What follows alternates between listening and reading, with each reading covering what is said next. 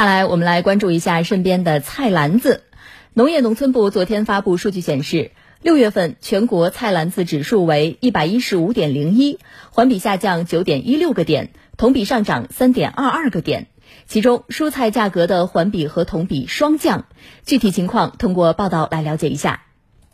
六月份，农业农村部监测的二十八种蔬菜全国平均批发价每公斤四点零六元，环比下降百分之八点一，同比下降百分之二点二。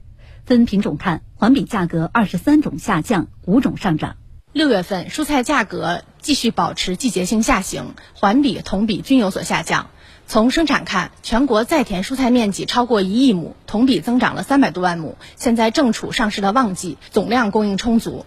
张晶介绍。目前，主产区陆地蔬菜上市量增大，成本有所降低，大部分品种价格回落。前期价格偏高的茄果类蔬菜价格逐步回归到合理区间，但是受到农资、运输和人工费用偏高以及部分不利天气影响，六月份菜价下降幅度偏缓。夏季的强对流天气有所增加，加之前期两广、福建等地遭遇了洪涝灾害，部分品种的价格波动比较大。全国的蔬菜价格总体呈现季节性下降的特点，而蔬菜市场的具体情况又怎么样呢？下面一起到北京市场上去了解一下。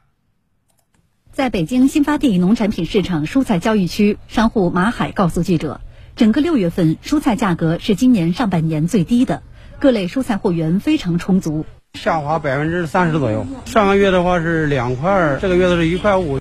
据介绍。近期，北京蔬菜的供应地既有北京周边地区，也有山西、内蒙古以及东北三省，并且大部分蔬菜在生长期内长势良好，有些蔬菜提前批量上市。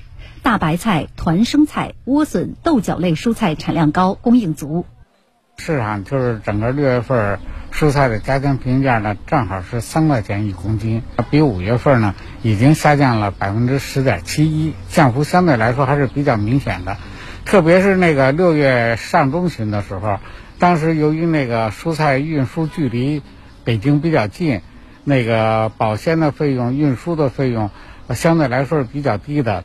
在采访中，记者了解到，六月底受到部分蔬菜产区降雨的影响，黄瓜、茄子、小白菜等部分品种价格出现了反弹。现在是目市场上价值是两块五左右，上个星期是一块多。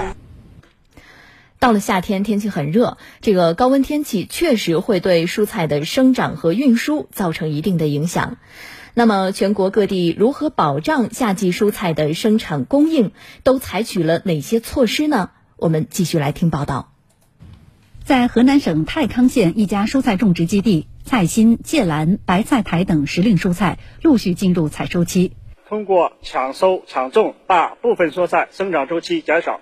蔬菜生产能力提高了百分之二十以上。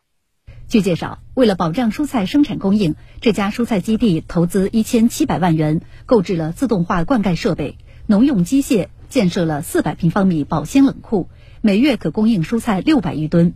记者了解到，当地通过开展井桥路沟综合整治，加强蔬菜生产基础设施综合配套，蔬菜生产供应能力不断提升。